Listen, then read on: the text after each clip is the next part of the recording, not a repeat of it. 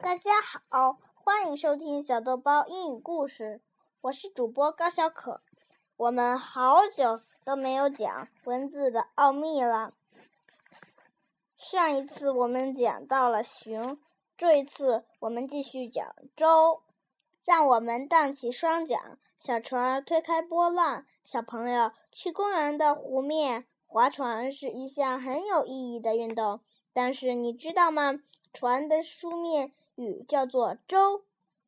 古古汉语中与“舟”连用的词有很多，如“舟戳”指交通船只、只和车辆；“舟子”指驾船的人及船夫；“舟桥”指用船只架设的浮桥等。如此看来，在古代，舟可是一件非常有用的交通工具。传说古人在很早的黄帝时期就发明了舟。在甲骨文中，“舟”字两端上翘，形象很像现在的小木船。金文的“舟”字和甲骨文相似，字的中间有一小斜杠，是不是很像划船的桨呢？从小篆开始，“舟”字发生了演变，但是从现在的“舟”字，我们还是能看见一些小船的影子。第一个字“舟”讲完了，现在我们讲第二个字“车”。为了减少对大气的污染，人们现在开始倡导一种低碳生活。以降低对二氧化碳的排放，比如多步行、少开车。但是小朋友知道吗？在古代，车是指用牛或马和用马拉的木质双轮的车。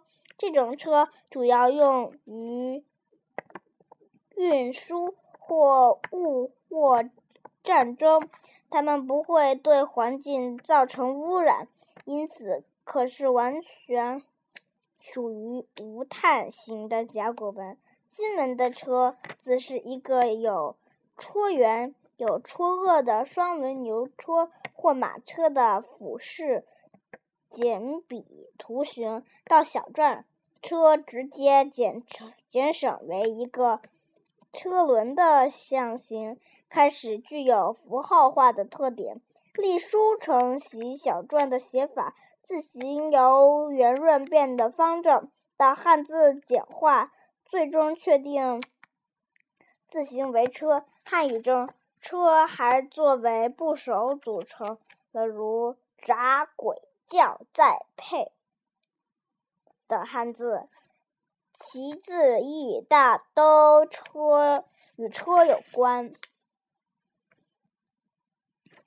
这个第二个字“车”也讲完了，现在我们讲桥。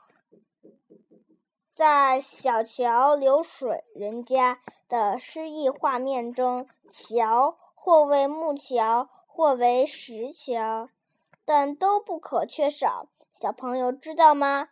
古文中“桥”与“梁”一样，本意都指架于水上的木质建筑物。后来，“梁”的字义得到扩展。更多用来指房梁、山梁等，但是现在汉语中“桥梁”常常连用为桥梁，指供铁路、道路、渠道、渠道、管线等跨越河流、山谷或其他交通线索使用的构筑物。小篆的“桥”，左边为表意的“木”，右边为“桥”的篆字。篆体字高表声，而高本身也是表示人在高处行走的会意字，因此“桥”字是形声字，也会也是会意字，包含了工人通过并为悬空的木质构筑的含义。后来随着“桥”。简化为“桥”，繁体的“桥”也变为简体的“桥”。现在我们这三个字都讲完了，希希望下次继续收听，谢谢大家，再见。